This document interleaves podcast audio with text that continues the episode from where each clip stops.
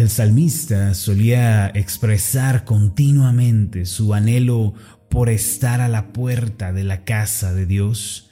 Él decía, por ejemplo, en el Salmo 84, versículo 1 y 2, Cuán amables son tus moradas, oh Jehová de los ejércitos.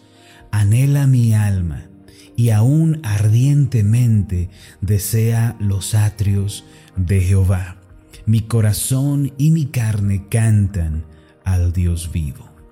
Lo anterior equivale a una profunda cercanía con Dios, la cual tiene un asombroso efecto en la vida, la cual es, el cual es la transformación. Es decir, cuando tenemos compañerismo con Dios y llevamos vidas de comunión y cercanía con Él, nuestra vida, mis amados, será cambiada para bendición. Para nosotros que hemos rendido nuestras vidas a Cristo, que le hemos recibido como Señor y Salvador, ya no existe el distanciamiento ni la lejanía con Dios, pues llegamos a formar parte de su familia. Aquel deseo del salmista de estar en la casa de Dios se cumple en nosotros, que somos hijos de Dios por la fe en Jesucristo. Podemos decir que estamos cerca del Padre y que habitamos en el calor de su hogar. Hace muchos años, en un pueblo remoto, vivía una familia cristiana conformada por el padre, la madre y cuatro de sus hijos, ellos se dedicaban al campo, eran una familia muy unida y siempre tenían una sonrisa y un buen ánimo. Cada uno de los miembros de aquel hogar se trataban con respeto y con amor mientras trabajaban. El padre se había esforzado por inculcar en ellos el amor y el respeto que Dios señala en su palabra. Aunque la familia vivía eh, feliz, vivía plena, eh, no dejaban de enfrentar adversidades y problemas. Aquella familia vivía en una casa hermosa y eran conocidos en todo el pueblo por su honradez y su amabilidad. Una noche mientras se preparaban para dormir, un joven entró a su casa para robar las joyas y el oro de la familia. Con una navaja apuntó al padre y le arrebató violentamente el reloj. A la esposa le arrancó el collar no obstante, al salir, el joven ladrón tropezó con la cerca y al caer se rompió el brazo. El padre, en un acto de compasión, se acercó a él y le dijo, déjame ayudarte. El muchacho, asustado, tembloroso, recibió la ayuda del hombre al que acababa de asaltar y amenazar. El padre lo hizo entrar a la casa en donde le curaron la herida le vendaron el brazo y le dieron de cenar incluso. El padre de familia le preguntó, ¿tienes a dónde ir esta noche? A lo que el joven respondió que no. Entonces el padre ordenó que se le preparara una habitación y le llevaran a descansar. Aquel muchacho no se explicaba la reacción de la familia y la compasión con la que lo estaban tratando. A la mañana siguiente la familia estaba reunida en el comedor y se preparaban para desayunar. Todos reían, se servían unos a otros, disfrutaban de un cálido ambiente hogareño. El padre le dijo al joven ladrón que el desayuno ya estaba servido y que podía venir a comer con ellos cuando así lo deseara. Mientras ellos estaban sentados en la mesa, el jefe de familia le preguntó por su nombre, por su edad y por sus gustos personales, y entonces entablaron una conversación muy amena. Finalmente el padre le preguntó, ¿qué hay de tu familia? A lo que el joven respondió, padre fue alcohólico y murió cuando yo era niño, y mi madre es una prostituta. Jamás he tenido una familia, crecí en las calles y rápido aprendí a robar y me volví un delincuente. El padre, después de hacer un silencio, le dijo, si así lo deseas, puedes quedarte en esta casa. Tenemos trabajo para ti, ya no tienes que robar más. A nosotros no nos importa de dónde vienes ni lo que has hecho. Mi familia y yo ya te hemos perdonado por lo de ayer y estamos orando por ti. ¿Por qué no te quedas un tiempo y aprendes el trabajo del campo?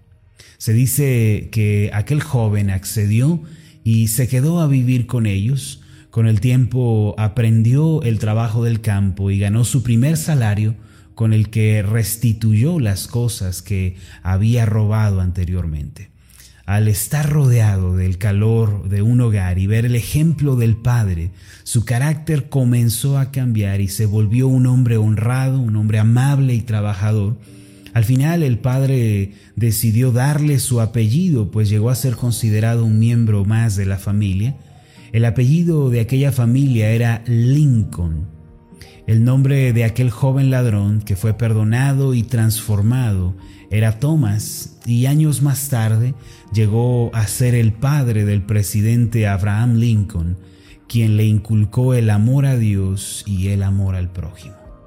La anterior, mis amados, es una asombrosa historia verídica de compasión y redención. Aunque se trataba de un ladrón, el padre acogió al joven, le trató con misericordia y lo ayudó a salir adelante. Al formar parte de una familia y ver el ejemplo de su padre, el joven fue mudado en una nueva persona. Mis amados, la familia a la que nosotros pertenecemos puede llegar a determinar en gran manera nuestra personalidad y nuestro estilo de vida. Sin importar cuál sea nuestro pasado, al creer en Cristo y recibirle como Señor, la Biblia afirma que hemos sido incluidos en una nueva familia. ¿Cuál es? La familia de Dios.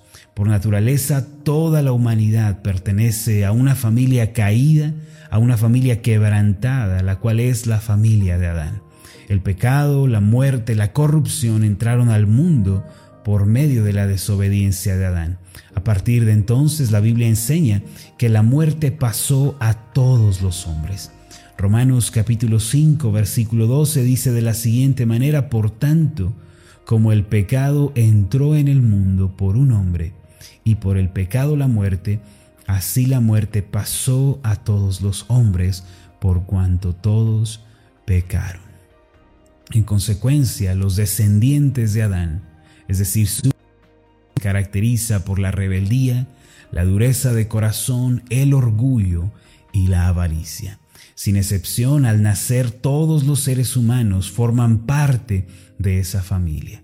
No obstante, en el momento en el que creemos en Cristo y le recibimos como Señor y Salvador, somos adoptados en una nueva familia, rompiendo así los lazos que teníamos con nuestra genealogía anterior. La Biblia dice en Juan capítulo 1, versículo 12 lo siguiente, mas a todos los que le recibieron, a los que creen en su nombre, les dio potestad de ser hechos hijos de Dios. Además, Efesios capítulo 2, versículo 19, declara para todos aquellos que creen en Cristo lo siguiente, así que ya no sois extranjeros ni advenedizos, sino conciudadanos de los santos y miembros de la familia de Dios.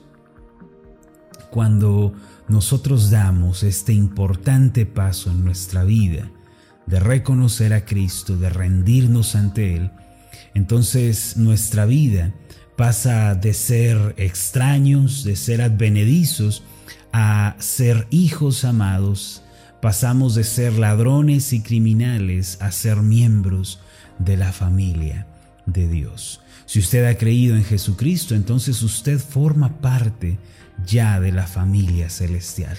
Esta es la familia más grande y más bendecida de todo el universo. Usted está incluido en ella por medio de Cristo y tiene a Dios el Padre como su propio Padre.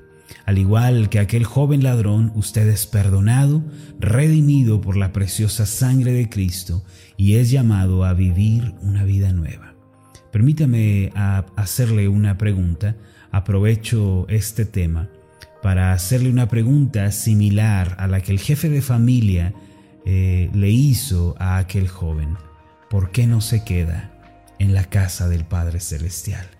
¿Por qué no se queda en esta familia?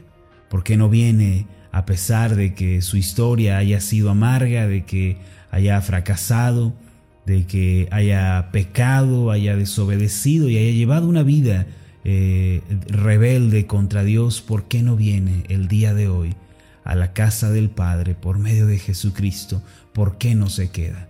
El Padre Celestial sale a su vez a recibirnos, a pesar de que vengamos de una temporada amarga y difícil en nuestra vida. Con esto me quiero referir a que usted es invitado a estar en la casa de Dios en donde será transformado y renovado por Él. Al comprender que tenemos una nueva familia y al caminar diariamente con Dios, la fe, la esperanza y el amor comienzan a manifestarse en nuestra vida. La paz y el gozo en nuestro corazón dan a luz un nuevo carácter, traen eh, una vida de obediencia, fidelidad a Dios, eh, que viene a ser nuestra nueva naturaleza. Recuerde esto, todos los seres humanos pertenecen a la familia caída de Adán, caracterizado por el pecado, eh, el orgullo, la arrogancia y la corrupción. No obstante, eh, nuestro estatus es cambiado en el momento en el que creemos en Jesucristo y le recibimos como Señor y Salvador. Dios nos incluye en su familia y comienza una obra poderosa en nuestro interior. Debemos aprender a vivir como hijos de Dios mientras caminamos con Él. Eventualmente la fe, la esperanza y el amor vendrán a ser la esencia de nuestra vida. Quédese en la casa del Padre Celestial en donde usted será acogido y será transformado. Permítame hacer una oración por usted. Amado Dios y Padre Celestial, te agradecemos, Señor, y no alcanzan las palabras para describirte nuestra gratitud por habernos salvado, por habernos perdonado de nuestros pecados, siendo nosotros criminales, siendo nosotros deudores ante ti tú nos has perdonado, Señor. Siendo criminales, ladrones, mentirosos, siendo envidiosos, Señor, tú nos recibiste en tu casa por medio de Jesucristo. Nos abriste las puertas de par en par, nos hiciste entrar, curaste nuestras heridas, nos diste un lugar, Señor, al cual pertenecer Cambiaste nuestra identidad, nos transformaste sin nosotros merecerlo y todo esto por medio de Cristo. Podemos decir el día de hoy que al creer en Él somos nuevas criaturas y nuestra vida ha sido totalmente transformada. Te alabamos Señor porque hoy podemos decir que somos miembros de tu familia. Aquel anhelo que tenía el salmista de estar en tu casa, de estar en tu presencia, se cumple en nosotros. Hoy también nosotros estamos en tu casa, pertenecemos a tu familia, nuestra vida es cambiada. En el nombre de Jesús. Amén y amén.